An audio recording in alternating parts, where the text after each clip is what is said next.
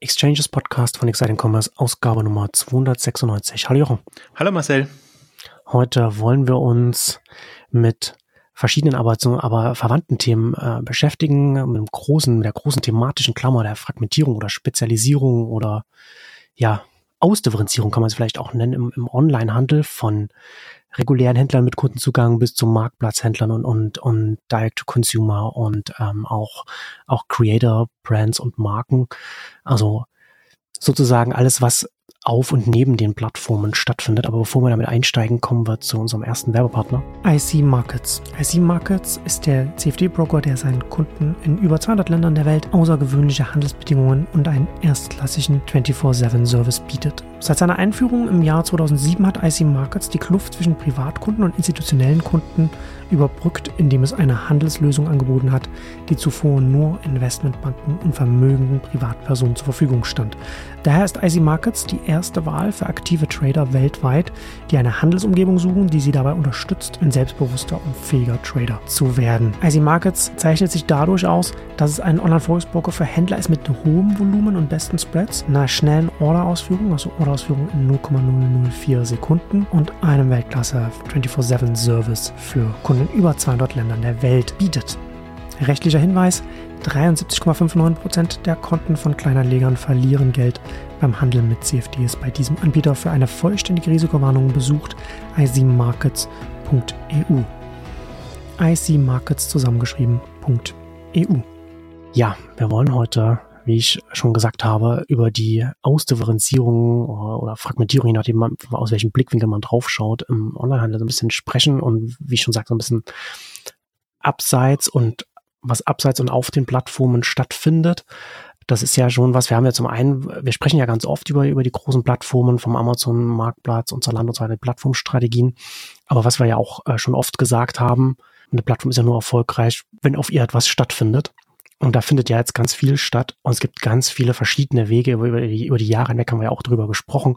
Da gibt es die, die Creators, die Influencer, die auf Instagram groß werden und, und dann sich ausdifferenzieren und dann Dinge aufbauen und auch für, für kleine, mittelgroße äh, oder egal in welcher Größe Online-Händler, die es schaffen, da einen, einen direkten Kundenzugang aufzubauen, gibt es ja auch ganz viele verschiedene Wege heute. Ist ja nicht mehr so wie, wie es vor, naja, ich weiß nicht, zehn Jahren, über zehn Jahren gewesen ist, dass man quasi nur, nur Google und SEO hatte. Das ist ja heute wirklich eine, eine große Vielzahl und äh, das ist schon das führt natürlich dann auch dazu, dass sich das alles ausdifferenziert, weil es verschiedene Wege gibt und aus diesen Wegen dann auch die Geschäftsmodelle sich in ganz unterschiedliche Richtungen entwickeln können und, und sich ganz unterschiedliche Ansätze an Kundenansprachen und so weiter herausbilden. Und äh, da wollen wir heute mal auch so ein bisschen darüber sprechen, an ganz, ganz verschiedenen Stellen, was, was sich da tut oder was wir beobachten können. Also was ich ja auch interessant finde an dem Thema, das sind ja immer alles so Sachen, die eher durchs Raster fallen oder unterm Radar sind. Aber was mir da eben gefällt, ist auch das unternehmerische Moment, sich einfach, sich bietende Chancen zu nutzen und quasi Plattformen als Mittel zum Zweck, nicht weil man muss, sondern weil man kann. Und das Interessante, ein anderer Aspekt, was mir einfach auffällt, in den letzten zehn, aber eigentlich in den letzten fünf Jahren, was da durchaus für eine Dynamik da ist und wie das jetzt sowohl von jungen Unternehmern, die einfach frisch reinkommen, genutzt wird, das was an Infrastruktur, Plattform etc. da ist, als auch von etablierteren. Und was mich da so beeindruckt an dem Thema ist auch, wie auf Zack viele sein müssen, dass sie einfach dann die müssen halt reagieren. Also einerseits nach vorne heraus Chancen nutzen und gu immer gucken, was gibt's an neuen Möglichkeiten, gibt's neue Marktplätze, gibt's neue Themen. Zum Beispiel ein, ein Punkt, den ich hatte, und ich habe mich jetzt viel mit den Themen beschäftigt, weil wir einfach durch, durch Fury Capital, wo wir ja genau eigentlich in dieses Segment rein wollen, uns sehr viele Unternehmen angucken, mich, uns mit den Unternehmern unterhalten und einfach da auch sehen, ah, wir haben diese sehr verschiedenen Felder, die vier Felder, die du beschrieben hast, die man eigentlich nicht vergleichen kann, die man sehr unterschiedlich beackern muss. Ähm, und dann haben wir in den einzelnen Feldern einfach noch sehr, sehr unterschiedliche Strategien. Und nur mal ein, ein Highlight, also ich hatte mehrere so Aha-Erlebnisse, aber ähm, wie zum Beispiel der Otto-Marktplatz tatsächlich einen Schub verleiht für bestimmte Unternehmen, wo ich einfach auch immer so skeptisch bin und sage, okay, das ist jetzt, jetzt möchte auch Otto noch in die Marktplatzwelt reingehen. Aber wenn man halt ähm, bei Otto in den Otto-Segmenten da ist oder das, was Otto nicht anbietet auf seinem Marktplatz, kommt man da halt sehr schnell durchaus in Umsatzdimensionen rein, weil die Kunden fragen die Produkte ja nach. Otto selber bedient sie nicht, weil sie zum Teil zu ausgefallen, zu schwierig sind. Und das zu nutzen oder zu sehen, wie, wie manche das eben super erfolgreich nutzen. Für mich, ich bin ja, wenn ich mal aus Plattformsicht argumentiere, sage ich ja immer, im Grunde das Wachstum des Otto-Marktplatzes, Otto generell, ist nicht ausreichend, um da jetzt eine große Dynamik reinzubekommen. Aber wenn man es dann halt auf runterbricht und bestimmte Themen hat, dann ist es tatsächlich auch so, und wir haben jetzt mit, mit einem Händler zum Beispiel gesprochen, für den ist Otto der größte Absatzkanal und attraktiver als Amazon, als eBay, als, als die mhm. anderen, weil er halt in dieser speziellen Nische äh, dann unterwegs ist. Und das, wenn man früh dabei ist, kann man sowas nutzen. Und wir haben ja auch andere Ausgaben gemacht. Wir haben ja das beschrieben, was, was Sinova macht mit, mit der Bündelung dieser ganzen Marktplätze europaweit oder, oder andere Geschichten. Es gibt ja andere Modelle dann auch. Da habe ich jetzt noch keinen Blick von der anderen Seite, dass man sagt, wie, wie hat ein Händler das genutzt? Aber das sind halt so Strukturen, die da sind und generell blicken wir immer nur auf, auf Amazon und, und eBay noch, noch am Rande, aber so die Amazon-Strategie ist halt auch nur für bestimmte gemacht und das hatten wir, glaube ich, auch in der letzten Ausgabe oder in der Amazon-Ausgabe intensiv äh, besprochen, wie wettbewerbintensiv das ist und wie schwierig es dann auch ist, da einfach noch, also die Dynamik ist da, aber die Sichtbarkeit ist, ist das Problem bei Amazon und das, was es kostet, über, wenn man Werbung bucht und, und andere Services nutzt, damit sich das dann auch rechnet. Und da gibt's halt eventuell dann ähm, andere Altern äh, attraktivere Alternativen. Aber das ist jetzt nur das eine Feld, quasi mhm. Marktplätze nutzen als Händler, der halt tendenziell produktgetrieben ist und da eine Kompetenz hat oder beziehungsweise einfach chancenorientiert arbeitet, um um da auch eine unheure, ungeheure Dynamik hinzubekommen. Also auch bei den ganzen kleineren Händlern, Marktplatzhändlern, die haben ja alle mit profitiert jetzt von dieser Corona-Dynamik. Und da gab's halt diese Umsatz Verdopplungen über zwei Jahre, sage ich jetzt mal, oder zumindest 50 Prozent. Und das ist für einen kleinen Händler, der jetzt bei drei, vier, fünf Millionen Euro Umsatz zum Beispiel war, auch eine große Herausforderung, das zu stemmen. Ja. So ein, ein Thema, was mich auch total fasziniert, ich habe es auch getwittert, äh, wo, wo ich jedes Mal den, den Hut ziehe, ist, mit wie vergleichsweise wenig Lagerkapazitäten so ein Händler Millionen Umsätze äh, da, dann macht. Das ist, also das ist also ernüchternd. Also das, was heißt ernüchternd? Das ist faszinierend im Sinne von, was, was die Improvisation angeht, weil teilweise dann eben, also wir hatten es auch im K5 TV, äh, einerseits die, die, die Story, glaube ich, von Flaschenpost in der Schweiz ist äh, überliefert, dass die halt dann Wein vorm Lager lagern mussten. Und wir haben ja auch von Nice Shops, die jetzt zwar schon ein bisschen größer sind, aber die halt eigene Zelte gebaut haben, sage ich jetzt mal, wo sie die, die Ware dann, dann unterbringen in, in, in dem Moment. Weil die, manche haben Glück gehabt, die haben die Lagerkapazität vorher entsprechend ausgebaut, aber andere hat das eben völlig überwältigt. Ja, ja. Und dann bin ich fasziniert mit, wie wenig man mit entsprechend hohem Lagerdurchsatz Lagerdurchschlag ähm, dann auch an Umsatz reißen kann. Also da ist hohe, hohe Improvisationskunst gefragt in dem Bereich. Ja, ja, das ist, äh, ist schon interessant, ne, dass man dann, wenn man auch mit einer, mit einem Unterschied, auf einem unterschiedlichen Level guckt oder mit einer anderen Perspektive auf den Markt schaut, dass es natürlich dann auch, ja, dass, dass man ganz andere Erkenntnisse dann auch bekommt. Ne? Also wenn du gerade, was du gesagt hast, mit dem, mit dem, mit dem Markt, mit dem Marktplatz, wenn du gerade den Otto-Marktplatz und den, und jetzt im Amazon-Marktplatz-Kontext das siehst aus aus Branchensicht oder, oder aus Händlersicht äh, äh, ganz, ganz konkret, wo sich das was bietet. Na, also äh, der Otto-Marktplatz, der ist halt ein, ein, kleiner Teich, der wird nicht zu einem Meer werden, wie einem, wie einem Amazon-Marktplatz. Die, die Dynamik hat er jetzt einfach nicht, zumindest nicht so, wie er jetzt aufgestellt ist. Äh, aber es kann natürlich trotzdem sinnvoll sein, statt in, in den großen Ozean mit den gefährlichen äh, Fischen, sage ich mal, reinzugehen, da in dem Teich, da sich die, sich die Nische da zu suchen, die da, die da sehr sinnvoll sein kann. Also je nachdem, auf, auf, auf welcher, welcher Ebene man drauf schaut, ist es jetzt die Konkurrenz zwischen den Marktplätzen oder was hat der konkrete Marktplatz, welche Potenziale hat der für meine Nische? Und das ist, glaube ich, schon auch was, was wir ja, in, was in den nächsten Jahren, Jahrzehnten extrem zunehmen wird, weil, weil wir mehr Marktplätze haben werden, die, die sehr unterschiedlich aufgestellt sind, auch von der Informationsarchitektur, auch von der Ausrichtung her. Und das dann, und das dann entsprechend auch, man da auch als äh, Marktplatzhändler sehr viel genauer gucken kann, statt zu sagen okay, wir haben jetzt einen, einen großen Monolith, der uns alle in ein Raster reinpresst und damit müssen wir dann zu klarkommen und, und müssen alle auf diesem Raster basierend miteinander auf, auf einem, auf einem sehr banalen Standard miteinander konkurrieren. Ich glaube halt, wo Marktplatzhändler extrem gut sind, also nicht nur heute, sondern im Prinzip sind ja auch Berlin Brands Group, KW Commerce, jetzt SellerX ähm, äh, groß geworden, dass sie eben sehr gut analysieren können, wo die Marktplätze ihre Schwächen haben. Tendenziell produktseitig, sortimentseitig und da dann reingehen. Ja. Oder, oder das Matchen zwischen, was ist die Zielgruppe des Marktplatzes und mit was, also wie kann ich an die Zielgruppe mit entsprechenden Sortimenten, Produktangeboten entsprechend ankommen. Und da kommen zum Teil eben die Kompetenzen, die über Google SEO gelernt wurden, ähm, dass man eben da über die über die Suche und über Analysen einerseits arbeitet, aber andererseits natürlich auch über Tests, dass man einfach Produkte testet und dann ja sieht, klappt das. Und dann muss man halt, kann man so lange machen, bis der nächste kommt, äh, der, der auf das Thema aufspringt und dann äh, Produkte günstiger anbietet. Es ist schon ein Haifischbecken, muss man schon auch äh, dazu sagen. Also das, das, man muss halt da immer so sein Fenster nutzen. Aber das ist halt auch eine Art und Weise, erfolgreich im Onlinehandel zu sein. Und ähm, ich glaube, das ist auch etwas, was, was letztendlich auch das Marktplatzplattform-Thema reizvoll macht. Also mir ist es nochmal so richtig aufgegangen, auch ähm, in der Corona-Zeit, wenn man sich einfach die ganzen Zahlen ansieht und wie, wenn man sieht, wie die Plattform-Player profitiert haben. Nicht, weil sie mhm. so gut waren, in Anführungszeichen, sondern weil sie das, die Option boten, die Sortimente dann von externen Partnern anbieten zu lassen, die sie selber gerade nicht hatten. Und jeder Händler, also Mode ist, ist das typische Beispiel, und wenn man sich nun mal die Zalando-Zahlen anguckt und alles, was, was da gut im Vergleich zu dem klassischen Modehändler, die es zum Teil sehr gebeutelt hat, weil sie eben sortimentseitig komplett falsch aufgestellt sind. Dann sieht man eben, schweife jetzt ein bisschen ab, aber nicht ohne Grund geht ja ein Mai Theresa jetzt und, und so auch in, in diese Richtung rein, dass sie jahrelang extrem dagegen argumentiert haben, sich da zu öffnen.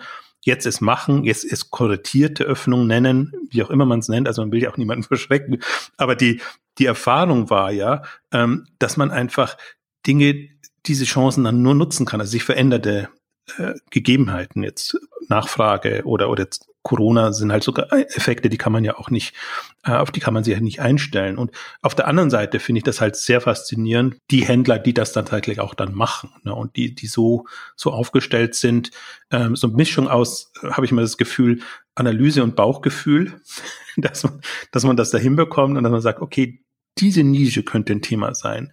Ähm, diese Produkte, könnten wir testen und das dann gewisserweise unterfüttert mit dem, was man eben an Informationen bekommen kann. Also sind ja meistens nicht, nicht üppig aufgestellt, aber ähm, das, diese, diese, diese, das meinte ich mit unternehmerischem Ansatz. Also dass, dass, dass man einfach da ähm, guckt, welche Möglichkeiten hat man als Kleiner und, und wie kann man das entsprechend nutzen, wie kann man sich dann auch entsprechend aufstellen und ähm, da finde ich, haben sich halt sehr interessante Lösungen herauskristallisiert. Und ich finde es so faszinierend. Jetzt, äh, ich bin ja immer so ein bisschen, verweise ich gerne momentan auf Verdane, weil die Investments machen in, in vermeintlich total unattraktive Unternehmen. Also die, glaube ich, würden oder tendenziell fallen die Investoren seitlich durch jedes Raster. Weder Glamour noch irgendwie gut aufgestellt, vermeintlich gut aufgestellt, aber operativ gut unterwegs. Und gerade so ein Premium XL, als ich das im ersten Moment gesehen habe, das war so eines der ersten Investments, als ich in, in den Möbelbereich reingegangen habe ich gedacht, hei, hei, hei, hei. Also das, da muss, also im ersten Moment erschließen tut sich das, das alles nicht. Aber das ist halt bei Marktplatzhändlern so, wenn du auf die Webseite gehst, hast du halt ein komplett anderes Bild als, als das, was sie auf dem Marktplatz machen. Und man sieht aber halt da auch nur eine bisschen Verwandlung. Anderes Logo, andere Ansprache, äh, irgendwie, also die haben das innerhalb von wenigen Monaten so äh, gedreht, dass du dass das ganze Unternehmen viel, viel Anführungszeichen cooler wirkt, auch attraktiver für Mitarbeiter etc. Et und so betrachte ich diesen Markt auch so ein bisschen. Also das sind alles, äh, ich, ich will kein Bild verwenden. Bilder haben immer den Nachteil, dass, dass sie auch natürlich beleidigend sein können. Aber ähm, also aus Potenzialsicht gesprochen, also das sind ähm, Oper, also die den operativen Respekt habe ich ja ohnehin. Das ist ja nicht so, dass ähm, der Punkt, die gehen halt nur immer unter, weil, weil du ja meistens über Unternehmen berichtest, die entweder über Finanzierung oder große PR-Arbeit mhm. etc. mit Umsatzzahlen von, von sich reden machen. Und das ist, das wird mir auch oder uns auch immer vorgeworfen. Warum machen wir nicht mehr über die? Aber das ist genau das Problem. Du, du kommst nicht so leicht an Infos und du steckst auch nicht so tief dann in diesen Spezialthemen drin, um das, um da das aufzuzeigen und da Respekt zu zollen. Deswegen finde ich meine Aufgabe gerade sehr spannend, mich da auch so ein bisschen in, in dieses Segment wieder rein vertiefen zu können. Das habe ich zum Teil über Beirat und über andere Aktivitäten oder Anfragen, die ohnehin reinkommen. Aber das ist ja nochmal ein, ein anderes Moment, wenn du wirklich guckst, äh, also einen intensiveren Austausch da hast. Also das ist jetzt nur allein mal das Thema äh, Marktplatz. Also äh, können wir gerne noch vertiefen, aber dass wir versuchen, so ein bisschen die anderen Themen auch noch zu beachten. Genau. Ich würde nur kurz noch zum, zum, zum Abschluss, bevor wir dann zum nächsten äh, Themenfeld kommen. Ich habe nämlich im Vorfeld, habe ich mir noch einen, in der Vorbereitung noch einen Satz aufgeschrieben. Da haben wir auch schon mal drüber gesprochen, aber, äh, habe ich aufgeschrieben. Es gibt keinen großen markenfreundlichen Marktplatz heute und das ist halt schon auch etwas, was äh, mit reinspielt, in, äh, wie, wie Marktplatzhändler heute, in welchem Rahmen sie sich auch bewegen können. Und was ich meine damit ganz konkret, Amazon ist produktzentrisch. Das heißt, du kannst halt als, als Marktplatzhändler oder Verkäufer oder Marke auf dem Amazon, kannst du dir keine, keine Stammkundschaft aufbauen. Und es gibt zwar jetzt so, so ein Ebay, wo, wo es ein bisschen anders ist, und es gibt auch AliExpress, wo, wo man, wo man auch als Verkäufer mehr machen kann, aber das ist ja dann eher ferner, ferner laufen und, und auch zum Teil auch ein Verkaufsumfeld, wo nicht jeder stattfinden will und so weiter. Und das ist schon glaube ich, auch noch etwas, was ganz stark auch mit unser heutiges Bild von, von der Vorstellung, was, was ist ein Marktplatzhändler oder Verkäufer prägt. Aber nicht, das bedeutet nicht, dass das das Potenzial ist von, von Unternehmen, die auf Marktplätzen stattfinden und, und grundsätzlich Marktplätze als, als eine Verkaufsumgebung oder, oder Onlinehandel. Also da bin ich mal gespannt auf einer grundlegenden Informationsarchitekturebene, ob wie sich das ändern wird, weil ich da schon Potenzial sehe, aber das ist natürlich jetzt äh, starke Zukunftsmusik, aber das wollte ich nur noch mit bei, bei dem Stichwort äh, Haifischbecken da noch so reinbringen, dass es halt nicht so sein muss, wie es heute ist. Aber guter Punkt, hast du aber jetzt nicht den Aufschrei von, äh, von, von Zalando gehört? Die haben doch Brand Pages und also wenn das nicht äh, Marken. Ja, stimmt, da kann man denen auch folgen als, als, End, als Endkunde, Endkundin, auch wenn man nicht genau weiß, warum man das machen soll. Oder weiß ich gar nicht, ob wie, wie das jetzt ja, aber, mittlerweile aussieht. Aber der Punkt, und da können wir ja auch in die, die Richtung gehen tatsächlich, ist ja, man versucht es ja oder manche versuchen es ja. Also jetzt auf, auf allgemein gesprochen, ähm, Absolut. Ähm, das ist natürlich jetzt rein Mode und, und Marken heißt aber ja auch, wo, keine Ahnung, wenn man jetzt Samsung fällt mir jetzt nur spontan ein oder, oder solche Sachen, ähm, sieht tatsächlich das rein, rein Produkt äh, zentriert. Aber im, im Modebereich ist es ja tatsächlich schon so, dass sich die Plattformen tendenziell so geben, formuliere ich es jetzt mal. Was ja aber auch an der Kategorie liegt, ne? Also es ist ja, das kommt ja aus der Kategorie heraus. Das stimmt. Aber, aber du hast recht und das ist ein guter Punkt. Und ich glaube, das ist auch eine, also da merkt man ja auch, also wir ja ohnehin, die wir da immer hier sprechen, einfach die Potenziale, ne? wo die Lücken sind und wo du, du siehst halt das, was jetzt da ist und du stellst dich drauf ein, aber im Grunde Riesensegmente sind noch, noch unbeackert und ohne jetzt zu wissen, wie man jetzt eine, eine entsprechende Plattform etablieren möchte. Aber das ist ja schon, im Grunde ist es eine Notwendigkeit und vielleicht greifen wir mal das Thema äh, Marken jetzt auf, weil nicht jede Marke möchte ja einen Direktvertrieb. Oder wenn, dann möchte sie an der Hand genommen werden. Interessant, weil Zalando gerade die Zahlen veröffentlicht hat, die jetzt ihre Plattform auch öffnen. Also in Anführungszeichen mhm. öffnen. Also sprich, du kannst die Fulfillment Services auch nutzen äh, für deinen eigenen Online-Shop oder selbst wahrscheinlich, wenn du bei Amazon verkaufst, kannst du, kannst du über das ähm, äh, Zalando-Lager arbeiten und ähm, im Grunde A, ein smarter Move und B, glaube ich, auch eine Notwendigkeit. Und weil ich das tatsächlich sehe, das sind halt Marken, also weiter Markenbegriff, ähm, haben halt andere Prioritäten und die kommen mehr vom, vom Produkt, meinetwegen mehr vom Design, jetzt im Modebereich ohnehin. Und sie sind im Grunde gezwungen, muss man vielleicht auch sagen, und die Großen machen es ja vor, so Nike und, und, und, und andere, dass sie versuchen, aus dem Handelskontext, Schrägstrich Plattformkontext rauszukommen und mhm. die Kunden auf sich zu ziehen. Aber welche Marke ist schon so stark, dass sie da irgendwie so eine enge Bindung hat oder so ein breites Sortiment oder was auch immer, dass sie die Anlaufstelle sein kann. Das ist, das ist, finde ich, hier die Herausforderung. Und ähm, ich finde schon sehr interessant. Also ich fokussiere natürlich in dem Bereich mehr auf die D2C-Brands, die tatsächlich auch den Anspruch haben. Wir möchten die Marke oder auch das Geschäftsmodell so aufbauen, dass es die Zukunft Zugkraft entwickelt. Und da ist ja viel im, im, im Abo-Bereich jetzt passiert oder oder also nicht nur produktzentriert, sondern in Kombination mit dem Geschäftsmodell und dem Kundenzugang. Das finde ich eigentlich das Interessante da. Aber wenn man es jetzt rein auf Plattform bezogen ähm, beschreibt, und da wird es immer noch ein Segment geben. Also das haben wir jetzt unter unserer Liste gar nicht so sehr drin. Die, diese Marken, oder die habe ich nicht so sehr gedacht. Ich habe wirklich an die D2C-Marken gedacht.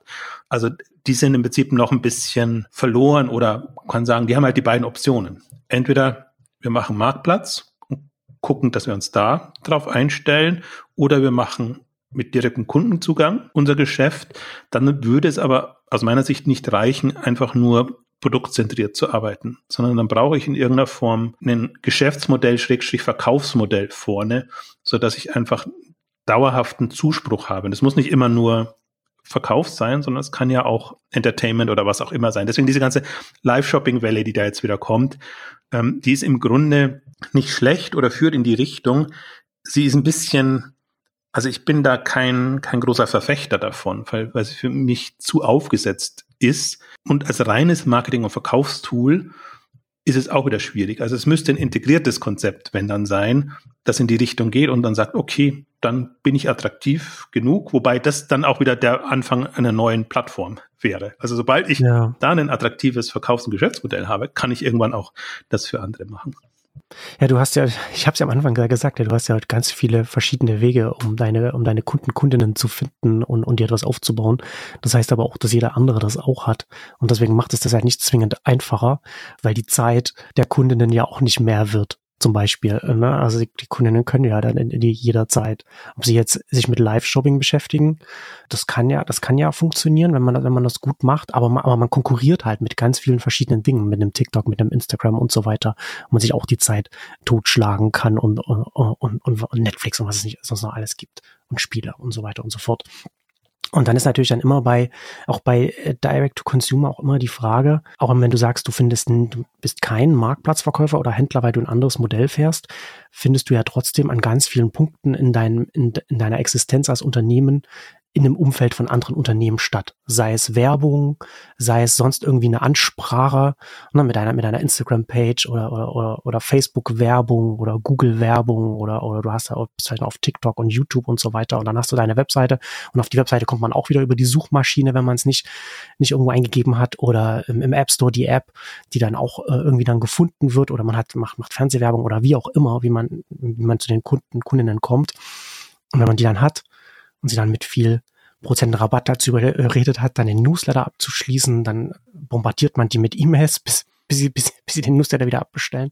Na, aber das sind ja dann auch, auch immer wieder ganz verschiedene Ebenen, auf denen du auch beim Direct-to-Consumer in ganz unterschiedlichen Umfelden stattfindest, die unterschiedliche Heran äh, Herausforderungen und Anforderungen auch haben. Und äh, nur weil es eine, größere Vielfalt wird, heißt das nicht, dass es einfacher wird, sondern dass es eher, eher schwieriger wird, sage ich jetzt mal, oder oder man muss sich mehr Gedanken machen, würde würd ich jetzt mal so sagen, was man überhaupt, was man überhaupt im Leben der Kundinnen sein kann und, und wie stark sie auch bereit sind, einen, einen reinzulassen in, in die begrenzte, in die begrenzte Zeit. Das ist nämlich auch genau mein Punkt. Du hast jetzt eigentlich genau nochmal beschrieben oder strichen, warum ich das das schwierigste Feld finde. Also es gibt noch ein paar andere Gründe, aber alleine die, die du jetzt beschrieben hast. Ich finde, D2C ist also wirklich schwierig, so wie es jetzt passiert ist. Oder auch im Prinzip diese ganze VC-Welle war ja da. Das war ja eine sehr lange ein, Hype-Thema, ähm, wo man gesagt hat, okay, das sind die, die können gewinnen und wenn die es schaffen, irgendwie den Kundengang, Kundenzugang hinzubekommen, dann kannst du von Matratzen bis Koffern bis Brillen, was weiß ich, was alles ähm, verkaufen. Und was mich an denen schon immer irritiert hat, an allen, dass kein Geschäftsmodell und Verkaufsmodell dabei war, sondern dass sie eben versucht haben, mit den bestehenden Mitteln, was du jetzt auch beschrieben hast, äh, hm. die Aufmerksamkeit zu generieren und auch den Umsatz dann, dann zu generieren. Im Grunde sehr stark in der Marke. Das war schon war schon gut, wie sie sich aufgestellt haben und ähm, also in der Theorie, welche Rolle sie spielen wollen oder was was sozusagen ihre ihre ihre USPs sind in in dem Bereich, ja. ähm, gar nicht schlecht. Aber der Rest hat mich so skeptisch gemacht. Und meine Erwartung ist halt dann schon, also es muss schon sehr stark, eine sehr starke Marke ist jetzt das falsche Wort, aber es muss ein sehr starkes Konzept sein, so, so muss ich es vielleicht sagen. Ähm, und es kann nicht nur so eine reine Marketing-Story sein, sondern das muss schon wirklich im Produkt eigentlich noch darüber hinaus verankert sein. Ähm, vielleicht als Beispiel, also ich bin, obwohl ich jetzt da so ein großer Skeptiker bin in dem Bereich, aber das so das erste Investment, was wir jetzt auch bekannt gegeben haben, war Mr. Fred im Hundefutter. Schrägstrich Katzenfutter äh, Bereich oder generell Tierfutter äh, Bereich. Ähm, und da im ersten Moment irritierend, eigene Produktion, ähm, alles wirklich tendenziell in-house gemacht, hm. aber andererseits gerade wieder gut, weil ähm, die Story ist quasi gesundes Hundefutter für, für Tiere, die wirklich leiden, wenn sie den jetzt muss ich mich da auch wieder der Wortwahl beschränken, aber wenn sie das andere Futter negatives Wort dafür nehmen. Und da passt dann die Story, dass ich sage, okay, das, das Tierwohl, ähm, die Gesundheit des Tieres ist mir das wäre, beziehungsweise ich habe es einfach satt, mich mit dauernd kränkelnden kind, äh, Kindern, sage ich schon, Tieren rumzuschlagen. Ähm, also insofern da aus der Einrichtung. Ähm, schöne Marke, finde ich, Mr. Fred und alles, was drumherum ist. Andererseits eben auch das Wissen, die, die investieren da wirklich in, in eigene Kapazitäten und können das dann halt auch nachvollziehbar machen für die Kunden, für die, für die Kundinnen in dem Bereich. Das ist kein super easy Online-Konzept, aber das ist was, wo ich mir denke, okay, das kann was werden. Das sind solche ja. Sachen, die ich suche. Wo ich, wo ich halt super skeptisch bin, ist ähm, so diese trendy G2C-Themen, wo du sagst, okay, ja, das ist jetzt gerade cool und da, hm. sei es Müsli-Riegel, sei es irgendwas in, in dem Bereich kommt ja viel, aber wo ich so das Gefühl, und es gibt es auch in Mode natürlich noch, noch, noch dramatischer, wo du sagst, okay, ein, zwei Saisons kann das irgendwie gut sein und dann hängt es eigentlich mehr davon ab, was ist gerade trendy, als ob, das Konzept ist ja weiterhin gut oder nicht gut. Aber die Karawane zieht weiter und die Kunden wollen dann was anderes. Und das sind für mich so die, die schwierigen Fälle im D2C-Segment. Ähm, also manche können es ja so machen, dass sie dann von einer Marke zur nächsten Marke gehen und quasi den, den, den Geschmäckern der, der Kunden, der Kundinnen folgen. Aber das finde ich ist die große Gefahr dabei, dass es da so einen Hype-Moment geben kann und dann muss man entweder schnell, jetzt, wenn man es Richtung VCs denkt, schnell den Exit hinbekommen, rechtzeitig, oder man hat es jetzt ja auch gesehen, was es jetzt alles noch für Last-Minute-Börsengänge gab in dem Bereich.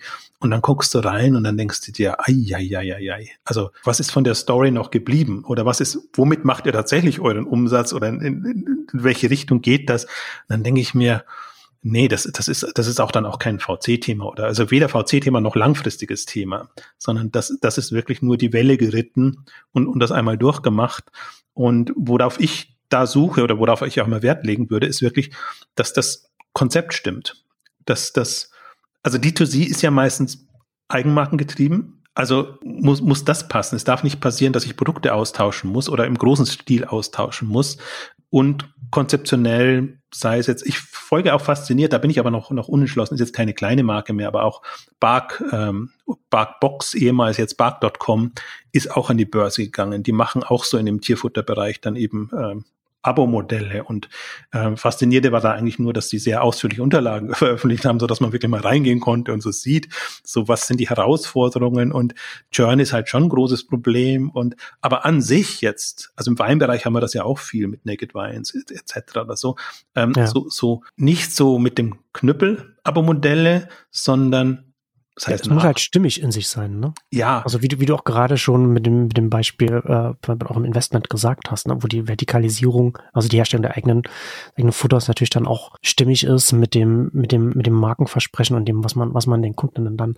dann halt anbietet. Ich finde es ja interessant, dass du für jemand, der keine, der keine Haustiere hat, da so, so mit dem Thema da jetzt so, so, so drin bist, in ganz bin, vielen Stellen. Ich bin eigentlich nur in Themen drin, mit denen ich persönlich keinen Bezug das, ja, das kann ja auch ganz gut sein, ne, dass man dann, dann so mit einem erstmal mit so einem, auch mit einem, mit einem nüchternen, naiven Outsider, Outsider-Blick dann, dann reingehen kann und dann äh, die, sich das anschauen kann. Das ja, und ich verfolge da auch, sinnvoll. ich verfolge da auch so die Einstellung, also ich kann alle Leute nachvollziehen, die eine Begeisterung für bestimmte Sortimente, Themen etc. entwickeln.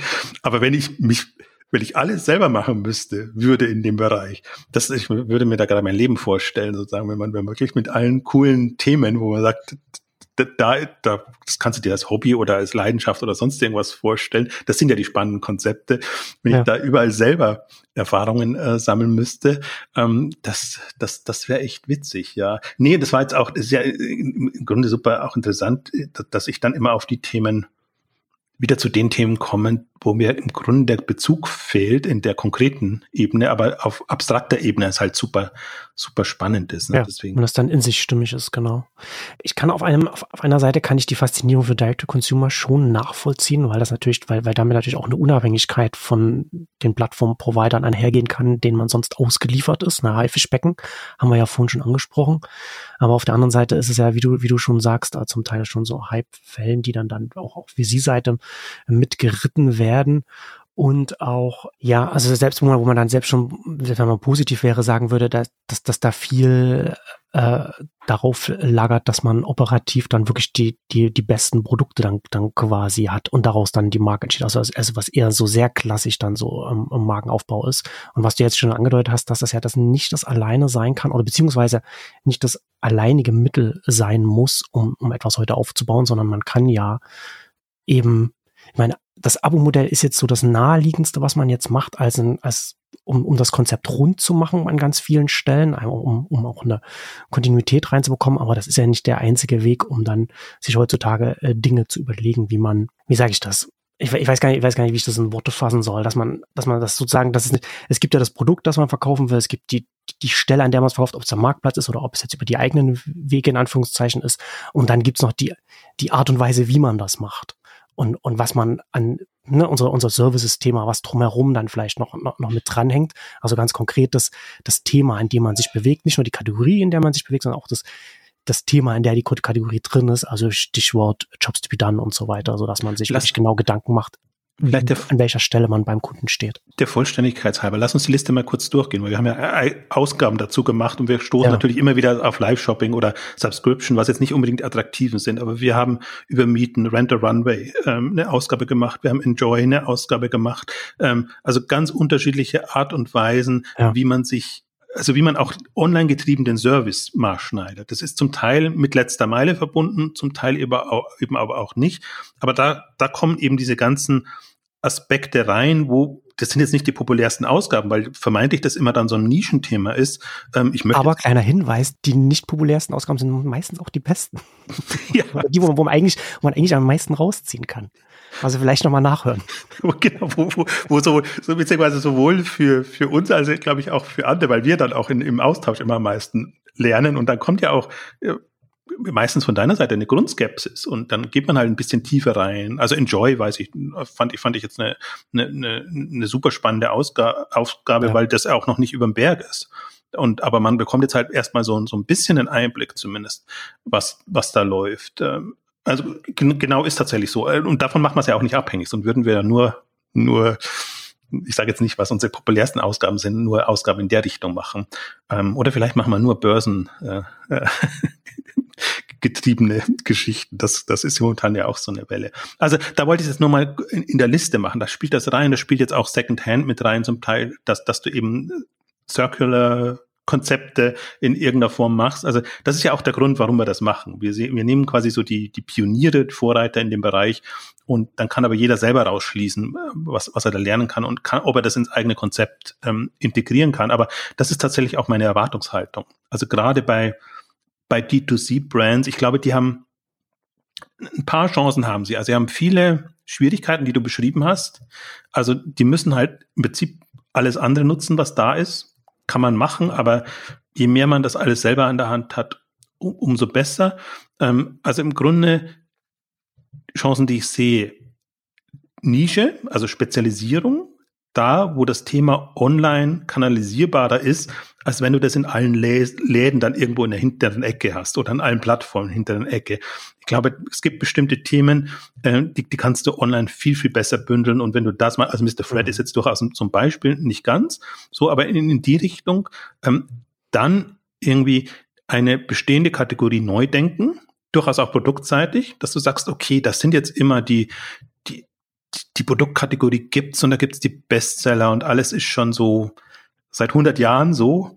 Ähm, und, und da sich zu überlegen, wie, wie könnte ein Produkt aussehen, wie könnte ein Konzept aussehen, dass das aushebelt. Das ist dann wirklich eine, eine, ein großes Thema. Also da haben wir auch ein Beispiel, da kann ich jetzt noch nicht drüber reden, aber äh, das, das, das finde ich ein, ein spannendes Thema. Und wo ich immer sehr irritiert bin, ist, wenn es halt nur diese Trendwellen sind. Das kannst du auch gut ausnutzen und da kann man auch sehr schnell dann in Umsatzdimensionen kommen, die man sich wahrscheinlich nicht vorstellen konnte. Aber dann bist du halt wirklich nur auf dem Trendlevel und dann ist für mich so der, der E-Commerce quasi die Verlängerung des Marketings. Du guckst irgendwie gerade ein gehyptes Produkt, ein gehyptes Thema, baust darum ein Konzept, nutzt irgendwie alle Kanäle, bist im Growth Marketing oder wie auch immer das dann gerade mhm. heißt, ähm, super toll aufgestellt.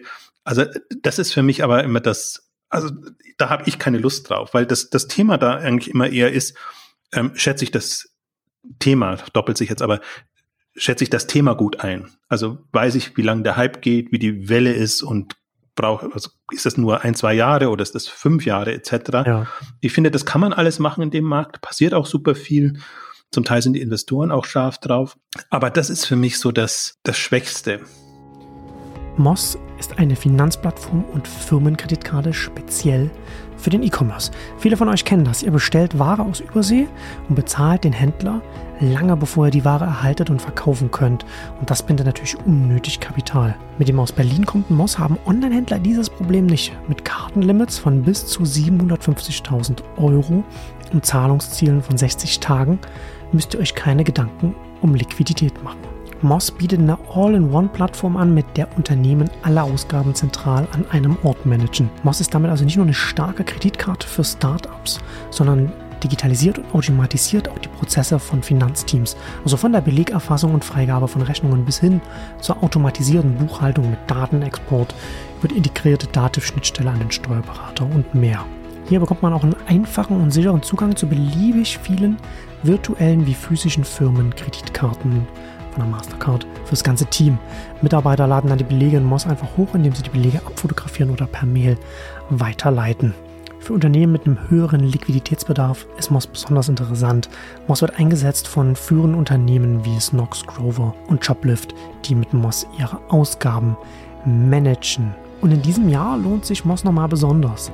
Jetzt könnt ihr euch 0,4% Cashback auf alle Marketingausgaben bis Ende 2022 sichern.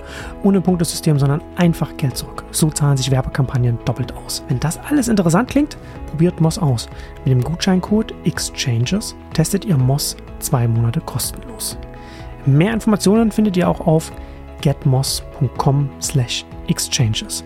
Getmoss zusammengeschrieben g e t m o s s.com slash exchanges.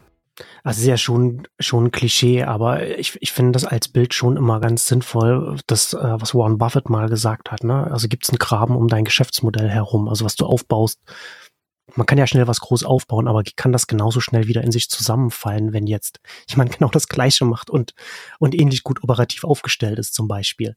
Ich finde ja, ich finde ja dann immer Sachen interessant, die dann auch wirklich einen Anführungszeichen Burggraben dann quasi dann auch haben. Also im, im Sinne von, dass sie dann auch eine Basis haben, auf der sie einfach nachhaltig etwas aufbauen können, das halt größer werden kann und relevanter werden kann und, und dann entsprechende Optionen dann auch für die Zukunft noch weiter hat, wohin es sich dann auch immer entwickelt.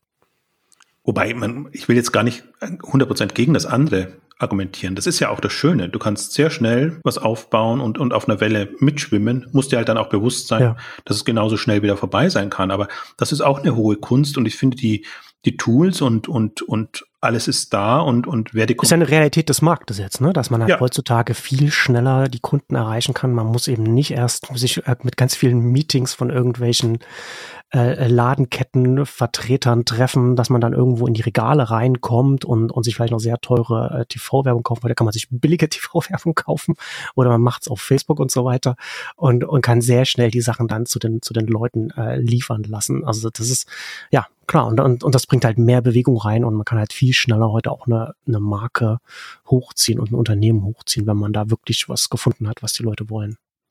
Lass uns mal den, den Sprung so ein bisschen machen in, das überschneidet, überlappt sich da so ein bisschen zwischen ja. jetzt D2C-Brands und ich nenne sie jetzt mal Creator-Brands. Mir ist jetzt, mhm. ich, ich mach, ich, Influencer ist noch schlimmer, also, und, und ich habe ja immer so Huckepack gesagt und so, also wirklich Creator, die es schaffen, ähm, ein eigenes Sortiment aufzubauen oder, oder, ja, da, da was eigenes zu, zu entwickeln, die würde ich nochmal in eine eigene Kategorie stecken weil ich finde, das ist schon nochmal etwas im Grunde sehr Mächtiges, was da entsteht. Und das macht für mich auch immer noch einen Unterschied, ob eine Person, Persönlichkeit für ein Thema steht. Also gerade wenn es jetzt nicht so reiner Jugendhype ist, sondern wenn man sagt, okay, das ist wirklich eine, eine, eine Person, die kann das 10, 20, 30 Jahre machen und die steht für bestimmte Themen.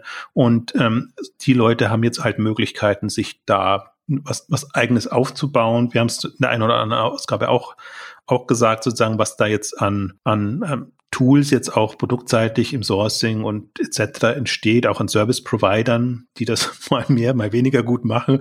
Das ist auch nochmal eine eigene Welt. Aber generell dieses, dieses Feld, dieses E-Commerce-Feld, finde ich super spannend. Creator Brands und, und, und Sortimente, eventuell auch Konzepte in dem Bereich aufbauen. Ist ja letzten Endes genau die andere, aus, aus genau der anderen Richtung kommt, ne? Was wir jetzt so D2C haben wir gesprochen, da hast du dann, da bist du als Unternehmen, hast, hast ein Produkt oder eine Produktidee oder, oder ein Angebot und dann, und dann musst du da, und dann willst du darum erfolgreich eine Marke aufbauen und hier hast du Einzelpersonen, die haben erfolgreich schon eine Marke und gehen dann jetzt in die in Produkte rein an, also statt die Produkte von anderen zu verkaufen und damit Geld zu verdienen, dann einfach eigene Produkte anzubieten und bauen dann da eine ganze äh, Unternehmen darum auf und wie du schon sagst, haben dann viele Dienst, zunehmend mehr Dienstleister, auf die sie dann da zurückgreifen können, weil es eben ein Riesenthema ist und auch absehbar ein Thema ist, das uns nicht mehr verlassen wird. Also, das wird uns alle überleben, dieses Thema.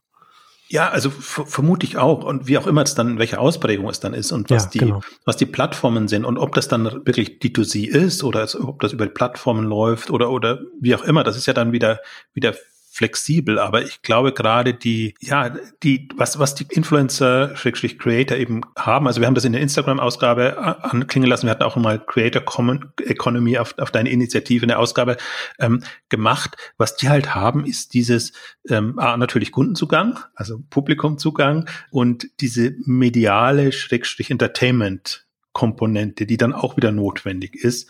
Vielleicht sind sie nicht so stark in der, im Sortiment und im klassischen Handel und, und diesen Themen.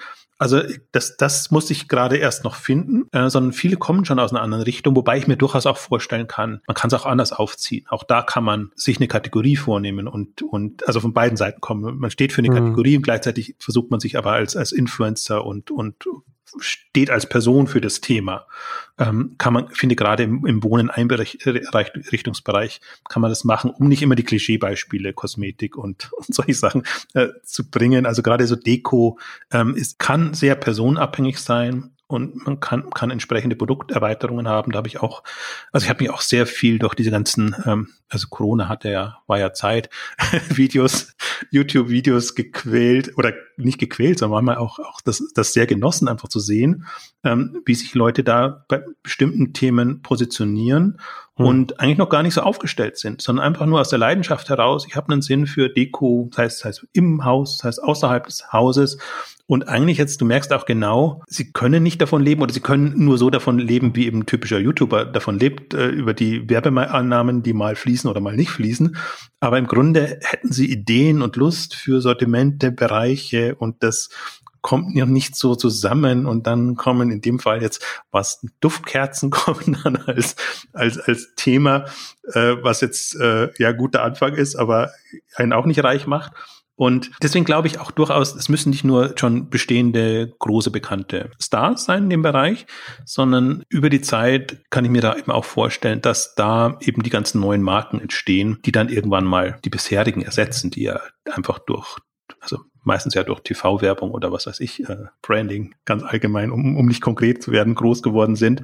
Also deswegen glaube ich auch, dass das zunehmend mehr riesig wird und so ein bisschen Henne-Ei-Problem noch hat. Da müssen noch welche zueinander finden. Das sind in der Regel keine Händler, handelsgetriebenen Leute. Aber ich meine, da, ist, da, ist ja, da hilft mir immer mein Teleshopping-Hintergrund. Also wenn man sieht, was im Teleshopping groß geworden ist und wie einfach aus Verkäufern dann irgendwann Händler geworden sind und, und wie sie dann ihre eigenen Unternehmen aufgebaut haben, unabhängig von, von jetzt dem, dem TV-Unternehmen. Ähm, das ist für mich so ein bisschen die Blaupause, was, was, was diese Themen angeht. Und da, also da habe ich auch hohen Respekt. Also es gibt ja wirklich zum Beispiel die, die Fälle, wo eine Moderatorin, auch eine Judith Williams, war ja nur eine angestellte Moderatorin, die ihm fremde Produkte verkauft hat. Es war ja nicht immer schon so unternehmerisch getrieben, dass sie da ihre eigenen äh, Sachen entwickelt hat und nur mehr irgendwann ihre eigenen Dinge verkauft hat. Aber da merkst du halt auch das, das Potenzial, was, was da drin steckt. Und ich glaube, das das kommt online zunehmender und also die Möglichkeiten gibt's jetzt schon, aber es ist halt noch sehr viel Handarbeit und sehr schwierig ja. und da bin ich mal sehr gespannt. Aber das ist ja ne, also viel, viel Handarbeit in einem, in einem Wachstumsmarkt wo noch ganz viel Potenzial ist, noch ungehobenes Potenzial ist, das ist ja dann auch immer sehr fruchtbarer Boden für ganz schnell, dass da die, die Dienstleistungsbranche da reingeht und dann, und dann Sachen aufbaut.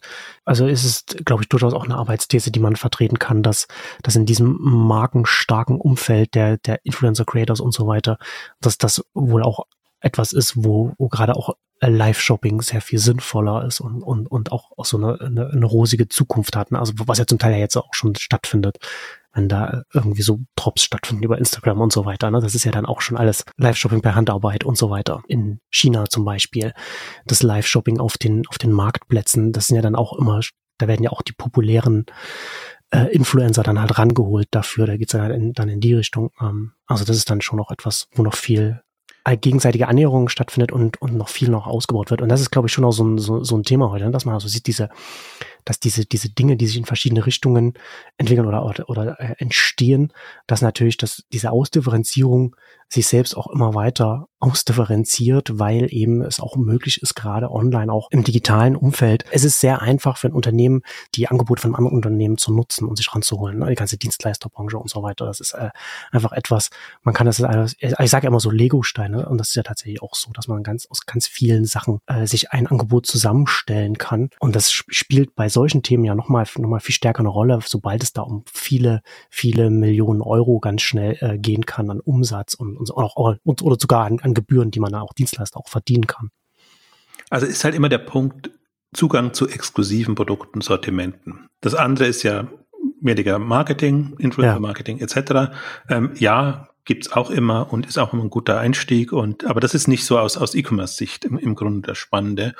Und ähm, wir haben es in den anderen Ausgaben gemacht, deswegen möchte ich gar nicht so tief reingehen, aber deswegen ist es ja auch super faszinierend, jetzt zu gucken, was, was schaffen Instagram, TikTok, vielleicht noch, meinetwegen auch Pinterest geht jetzt auch stark in die Richtung für Präsentationsmöglichkeiten. Also, weil im Grunde das, die können schon die bestehenden Plattformen nutzen. Also, die leben ja von den exklusiven Produkten dann. Insofern ist es jetzt nicht eine, eine enorme Wettbewerbssituation und die Frage ist nur, ob nicht die Provider irgendwann mal dazu übergehen und sich das auch dann bezahlen lassen in dem Bereich. Aber jetzt so in dieser Welt und im Grunde jeder baut sich sein Publikum auf und ähm, guckt dann, wo er das am besten bedient. Und aber so wie du es angedeutet hast, es lebt von der Exklusivität, es lebt von einer ganz anderen Art und Weise, wie man Produkte verkauft. Man kann schon einen Bauchladen haben und, und einen Shop mit Standardsortiment haben, aber der, der wird nie so durch die Decke gehen, als wenn dann das dann wirklich angetrieben wird.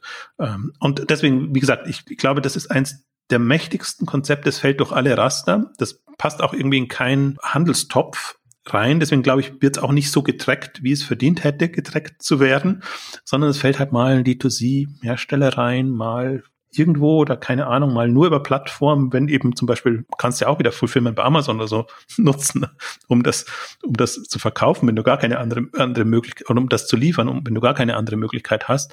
Aber das finde ich dann immer mit, mit das Spannendste, wenn was Neues entsteht und du hast eine eigene Kategorie und du kannst dir dann überlegen, jetzt wird so sein, ja, das macht maximal ein Prozent des Marktes aus, also ist gar nicht relevant, aber das hat haben wir dann so schön die exponentiellen mhm. Effekte, die eventuell mhm. eintreten können oder ich würde fast darauf wetten. Und der Punkt ist, ich glaube, das haben wir in der Creator-Ausgabe kurz angedeutet, aber oder zumindest für mich ist das so ein Phänomen jetzt aus VC-Sicht, die haben natürlich das auch alles am Radar und die dann tendenziell in Personen investieren, was ich sehr eine eigenartige Geschichte finde, dass man sich quasi an der Person beteiligt und dann an den Erlösen äh, beteiligt ist, weil ja noch nichts da ist, sondern im Grunde geht es tatsächlich darum, die, diese Person als Marke aufzubauen. Das ist für mich so ein zweischneidiges äh, Gebiet da. Aber das muss es ja nicht nur sein. Also das kann ja auch ähm, unabhängig sein, es kann über Agenturen sein, es kann wie auch immer das dann äh, irgendwann mal läuft. Aber auch Infrastruktur, wir haben die Shopify-Welt, die da in dem Kontext mit reinfällt. Und wir haben alles, alles so, so Sachen eigentlich, die es jetzt super einfach machen. Das, was du mit, mit Lego-Bausteinen ja auch größtenteils meinst. Ich hoffe, in dem Kontext auch gemeint hast. Ja, ja. Ähm, ja absolut. Und deswegen, das wird zunehmend einfacher. Also im Prinzip, so finde ich, sind wir da so ein bisschen, wo wir mit Amazon Web Services im, im Tech-Bereich vielleicht mhm. vor 10, 15 Jahren waren. Das muss jetzt noch auf Infrastruktur-Lösungsebene gehoben werden. Und sobald diese Leute Zugang dann haben zu entsprechenden Produkten und Angeboten, ich glaube, dann kann das richtig ähm, in, ins Fliegen ja. kommen. Wobei ich da bei dem Feld sogar noch spannender finde, diese ganze, die ganze White Level äh, Produzentenseite dann eher auf der Seite, weil kein Influencer wird jemals eine Fabrik besitzen. Ne? Also das ist, das ist ja dann auch nochmal so ein, so ein Punkt, wo kommen dann, wo kommen die ganzen Sachen dann her? Ne? Also die ganzen, die ganzen Lieferanten, Stimmt schon, auch die, die Amazon Eigenlabel dann auch äh, äh, quasi produzieren, produzieren die dann auch für die Creator, wie, also wie, wie, wie ist dann, wie ist dann auch da die, die, die Nähe und wie auch dann auch, also die Wertschöpfungskette, die dann hinten dran hängt, da ist ja auch nochmal ganz viel Raum auch für Zwischenmänner, die das dann ganz, dieses, die das organisieren. Also für ganz konkret Dienstleister, die das auch Ganze nochmal aggregieren können und zusammenbringen können. Also sozusagen dann im Hinterfeld dann B2B-Plattformen für die Creator, die dann, dann, wo man ganz konkret dann sein Produkt dann auch zusammenstellen kann und so weiter. Ich glaube, es war Ende des letzten Jahres war es, ne, als dieser große, diese große Hintergrundbericht über, über Shein rauskam, wie die arbeiten, wie die groß geworden sind und wie, wie auch da das Verhältnis zu den Fabriken äh, und so weiter ist. Und ich fand am interessantesten da fand ich, wie sie eben mit, mit ihren eigenen Produzenten zusammenarbeiten und wie sie das, wie sie das gemacht haben. Und das ist halt, glaube ich, schon auch hier auch so ein, auch hier, ne, also, aus, also letztendlich auch bei den D2C-Brands, ne, weil ja auch immer die Frage ist, Marke ja, aber wie weit bist du denn als Marke in der Produktion drin? Also wie weit gehst du rein oder, oder, oder wie wenig gehst du äh, rein? Ne? Das, das, das ist ja immer noch mal, Marke ist ja nicht gleich Marke. Also wie weit bist du tatsächlich in der Produktion drin und in welchem Verhältnis stehst du zu deinen Lieferanten, die dann ein Großteil oder das komplette Produkt für dich herstellen? Aber ich auch glaub, glaube, das wird graduell, also je größer du bist, umso mehr kannst du dir leisten, umso mehr wirst du selber machen. Also so, so sehe ich auch das Spektrum. Genauso wie du es beschrieben hast, für die Masse muss es irgendwie eine Infrastruktur, Dienstleister, Lösungen etc. geben.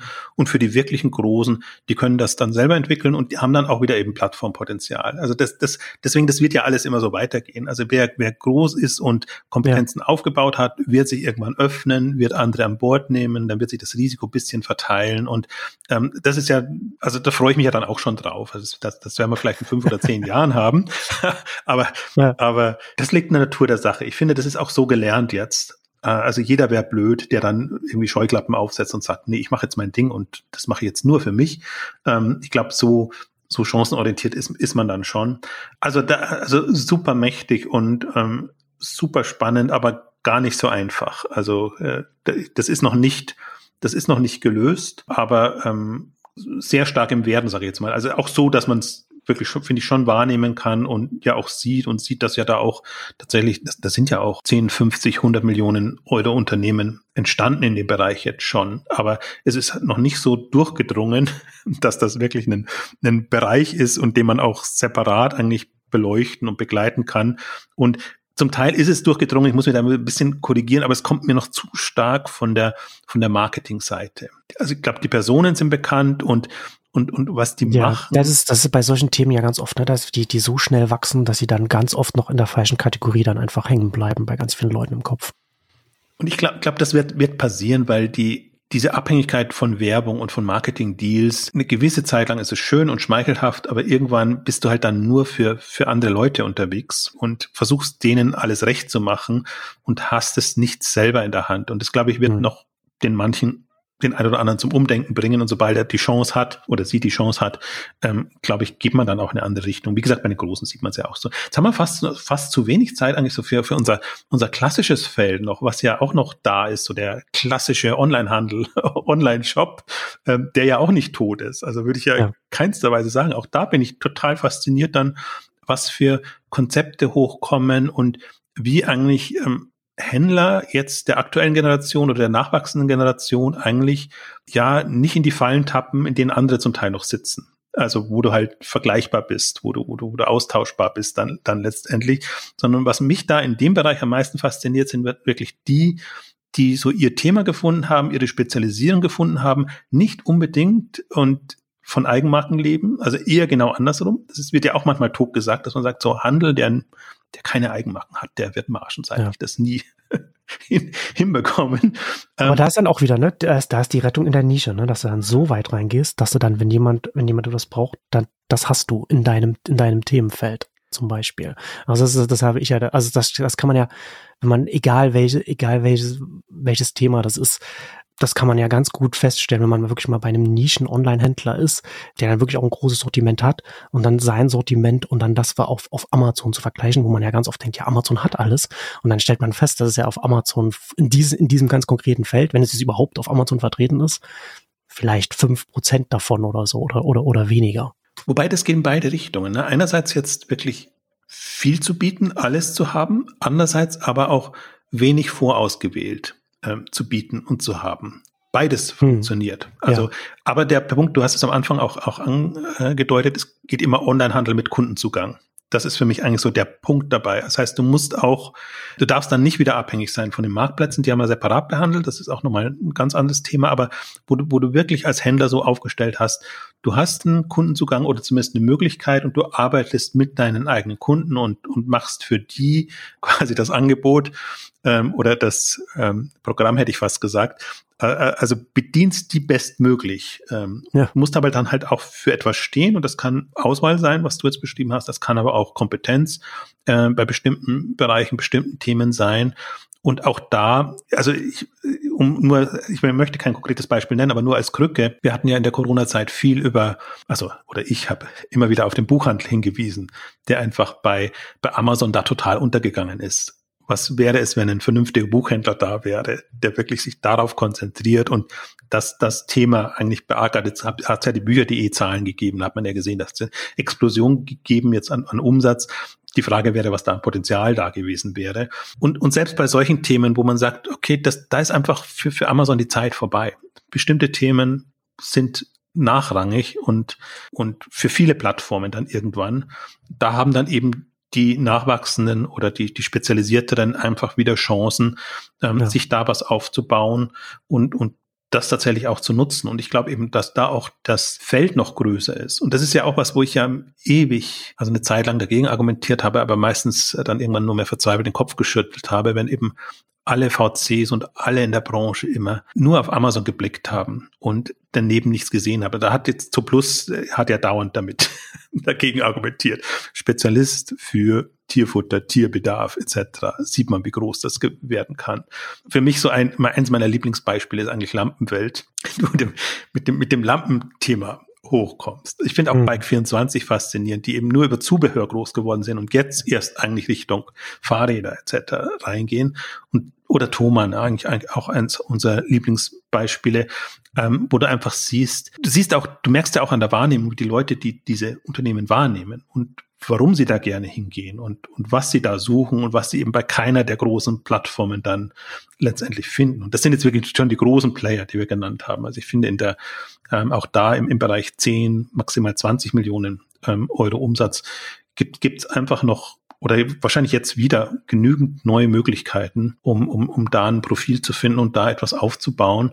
Und das finde ich halt auch faszinierend. Aber da würde ich halt tatsächlich sagen, die, das Augenmerk muss da auf Kundenzugang, tendenziell auch Geschäftsmodell liegen. Und also je, ich bin halt immer so ein Skeptisch, kannst jetzt schon sagen, okay, Kundenzugang plus Service oder du profitierst von der Service-Komponente, dass du einfach gute Beratung, Anführungszeichen, bietest. Ich glaube, das allein reicht nicht du, im Idealfall hast du als Online-Shop oder Online-Händler schon auch da wieder einen, einen, einen Geschäftsmodell, ein Verkaufsmodell, ein Konzept, ähm, was dich unterscheidet.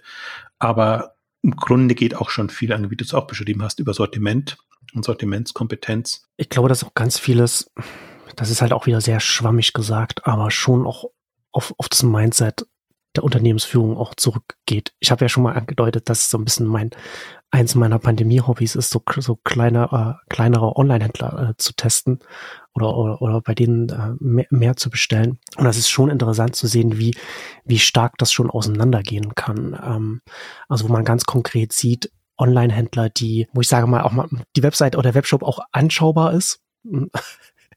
in, in, einer, in, einer, in einer modernen Auflösung und so weiter.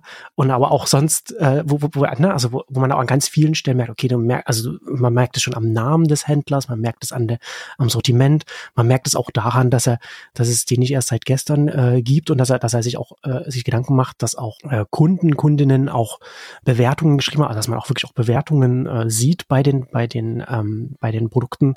Und dann gibt's natürlich dann auch andere, ich sage mal, die sind auch hochspezialisiert, wo man schon am Namen merkt, weiß nicht, Badezimmertür 24D oder so, wo du weißt, okay, das ist, was ihr nur machen wollt und darauf, da seid ihr jetzt fertig, alles klar. Und so sieht's dann halt auch aus, weißt du? Also das, mhm. also das, das geht halt schon äh, stark auseinander. Also es ist schon faszinierend, äh, das, das zu sehen, dass es auch auf so einem Level auch durchaus da wirklich auch viel, naja, ja doch schon Ambitionen auch gibt. Ähm, aber wie ich halt auch schon mal gesagt hatte, ne, also vieles davon ist natürlich dann auch ja, dann, dann hinten raus hast dann hat man immer die Flaschenhals mit der Logistik dann halt immer noch dranhängen. Ne? Das ist das halt schon in, in der, auf der Ebene jetzt eine, eine, eine mittelfristige Herausforderung. Aber der, der Punkt ist nur, das Thema darf man nicht abschreiben. Ja, also dieser absolut. klassische Online-Shop, klassische Online-Händler, wirklich Multimarken, Strategie etc., vielleicht so ein bisschen Eigenmarken, alles, das macht bei bestimmten Themen Sinn und, und die, auch da immer wieder die Betonung. Amazon hat eine ganz bestimmte Klientel angezogen und ja. bedient die auch, die auf Bequemlichkeit setzen in dem Amazon-Kontext. Wenn ich keine Lust habe oder so, weiß ich, es gibt bei Amazon, bestell das da. Aber Amazon ist nicht auf die Spezialisierung getrimmt, dass sie jetzt versuchen, irgendwie der Beste in der Kategorie, in dem Thema etc. oder in der Zielgruppe ähm, zu sein. Und das finde ich ist, ist die große Chance. Und ich muss da auch andersrum vielleicht nochmal ein Plädoyer richten Richtung der Hersteller. Ich meine, manche haben jetzt dazugelernt, manche auch nicht, aber ich finde es immer noch sehr bedauernswert, einfach wenn, wenn Hersteller Online-Händlern bewusst Produkte vorenthalten, weil eben noch ganz alte Denke, der stationäre Handel bevorzugt werden muss. Aber es kann ja nur im Sinne eigentlich auch der Hersteller sein, von der Leidenschaft getriebene gute Online-Händler zu haben, wenn man es nicht selber machen will. Und da, ich finde, da sollte man halt sehr, sehr genau darauf achten. Also auch wen unterstützt man da? Unterstützt man da nicht auch Newcomer, die einfach vielleicht einen anderen Ansatz haben oder eine andere Einstellung zu den Themen? Oder bleibt man sehr in Anführungszeichen bei dem Bewährten und, und, und hängt sich da ein bisschen an der Vergangenheit dran. Also das ist, finde ich, für den Onlinehandel, gerade für den kleinen Aufstrebenden, immer noch so ein Henne-Ei-Problem. Mhm. Ich kann, was ich habe die äh, Ambition, aber ich bekomme zum Teil eben noch nicht die Marken und die Produkte, so dass ich das dann auch tatsächlich leben kann, in, in Anführungszeichen. Also so hat alles irgendwie so seine, seine Fallstricke und Hürden, aber im Grunde ist es schon super spannend und interessant, äh, wirklich in dem Bereich sich das anzugucken. Und ähm, ich muss mich da immer an die eigene Nase fassen, weil natürlich bei, bei Exciting Commerce, äh, auch hier, geht es oftmals immer nur um die Großen. Aber warum geht es darum? Eben weil die Infos da sind, weil man da tiefer einsteigen kann. Und die anderen, die wollen zum Teil gar nicht an die Öffentlichkeit, beziehungsweise haben gar nicht die Zeit, an die Öffentlichkeit zu gehen. Und im Grunde gibt es schon sehr viele gleichartige Modelle dann auch. Also da, da könnte man halt wirklich einen nach dem anderen durchgehen und würde keine so großen Unterschiede finden. Und uns geht es ja schon immer darum, so ein bisschen die, die revolutionäreren, spektakuläreren Themen dann, dann auch zu finden und an denen das ähm, deutlich zu machen. Aber nichtsdestotrotz sind sie für mich aus spannend aus sowohl aus Potenzialsicht als auch aus aus operativer Sicht, äh, weil da einfach viele gute Unternehmen da sind und vor allen Dingen jetzt, wenn man es rein aus der nochmal mit VC sich äh, vergleicht, die halt sehr, sehr viel kaufmännischer, sagen wir es mal so, unterwegs sind. Und wirklich aus dem, aus dem Minimum das meiste rausholen. Und das ist ja auch eine, eine Kunst, ähm, das bringt ja nicht die Publicity, aber das bringt ja zumindest den Respekt. Ah, schlitterst du nicht in die Insolvenz? Ähm, schon mal das eine. Und, und, und B, kannst du halt ein solides Unternehmen aufbauen. Ähm, und, aber ich glaube, genau das sind eigentlich für mich so die Kandidaten, potenzielle Wachstumskandidaten auch. Auch das habe ich immer wieder betont, unterschiedliche Ausgaben. Ab einem gewissen Umsatzvolumen stoßen sie an Grenzen, weil die Ware nicht mehr vorfinanziert werden kann, weil du im Prinzip ein bisschen Puffer brauchst. Und dann geht's eigentlich nur mit Kapital, außer du hast eine so lukrative Nische, ähm, dass du wirklich alles, was du an, an, an Gewinn oder äh, erzielst, wieder reinstecken kannst. Ähm, aber ich sehe eben genügend auch, auch andere und das finde ich so schade. Deswegen, wie gesagt, immer der, der Hinweis auf Verdane auch so ein bisschen, äh, weil die aus meiner Sicht der einzige sind, jetzt jenseits von uns natürlich, aber wir sind jetzt nicht mit 100 Millionen Fonds unterstützt, ähm, die sich auch die angucken und, und die einfach überlegen, was lässt sich da rausholen und in welche Richtung geht das. Und wenn man sich zum Beispiel deren Portfolio mal auch so ein bisschen anguckt oder wo sie jetzt reingegangen sind, das geht so ein bisschen in die Richtung. Also sie haben jetzt alle, wie, wie alle, noch einen nachhaltigen Anstrich. Also ihr, früher haben sie halt einen Modefonds aufgelegt oder einen, einen E-Commerce-Fonds mit Modeschwerpunkt. Jetzt haben sie einen Fonds für wie heißt jetzt fällt mir das Wort gerade nicht ein, aber für, für nachhaltige, also Impact und äh, etc. Aber da fallen eben auch sehr viele E-Commerce-Konzepte rein, die in irgendeiner Form versuchen, nachhaltiger zu sein. Also sei es im Sourcing, sei es im, im, in der Lieferung, äh, sei es generell im, im Anspruch, auch äh, Gebrauchtwaren etc. All, all das fällt da tendenziell rein. Deswegen haben sie weiterhin genügend Kapital, um da reinzugehen. Und gerade die letzten Ankündigungen fand, fand ich sehr, sehr spannend und für mich halt auch mal so ein Aha-Erlebnis, weil die jetzt wirklich am deutschen Markt unterwegs sind und dann eben auch Unternehmen an die Öffentlichkeit bringen, an die Oberfläche bringen, die hast du so noch nicht gehört. Und dann, dann stutzte erstmal und bist, bist total fasziniert, weil du denkst, ja, okay, aber erstaunlich, auf welches Umsatzniveau die gekommen sind mit ihrem Thema. Und ähm, das Potenzial, klar, wenn, wenn du da, wenn da, also da haben wir ja unsere Big Hammer Ausgabe oder andere gemacht. Die müssen sich verbünden, zusammenschließen und, und haben dann einfach die Möglichkeit, auch Richtung eine gewisse Größe zu kommen. Die Option ist immer Plattform. Ich glaube, das klang jetzt auch durch. Ich glaube, in jeder Kategorie kannst du, kannst du irgendwann überlegen, öffne ich mich, mache ich Plattform, aber das muss halt ein gewisses genau. Umsatzniveau haben. Und dann wird es halt nochmal lukrativer. Und das ist für mich so die, die, die Welle eigentlich jetzt für dieses laufende Jahrzehnt, die man sieht und ähm, wo ich aber strukturell einfach noch nicht sehe, wie das Potenzial gehoben wird. Weil das Geld haben wir in der Jahresrückblickausgabe auch gemacht oder ähm, ich habe es zumindest in Beiträgen geschrieben, fließt halt tendenziell in die Gorillas und die Flinks und die die SellerX und, und Thrasio-Klone in dem Bereich und mhm. dann eben hunderte von Millionen. Und ja. deswegen wirkt das so viel was da reinfließt, aber es ist halt nur sehr punktuell und eine Riesenmasse eigentlich an, an äh, potenziellen Investmentmöglichkeiten fällt komplett durchs Raster, was sehr bedauerlich ist. Ja, absolut. Abschließend vielleicht von mir noch kurz noch, noch zu Amazon noch der, noch der äh, allgemeine Hinweis. Amazon ist der kleinste gemeinsame Nenner in, in, in an, an Vorteilen und Nachteilen. So kann man den, kann man das betrachten. Dann muss man das, so einen populären Marktplatz, kann man den einordnen, wie man sich dann da positionieren kann dazu. Aber damit kommen wir jetzt heute zum Ende unserer großen Ausgabe der Fragmente im Onlinehandel. Vielen Dank fürs Zuhören und bis zum nächsten Mal. Tschüss. Tschüss.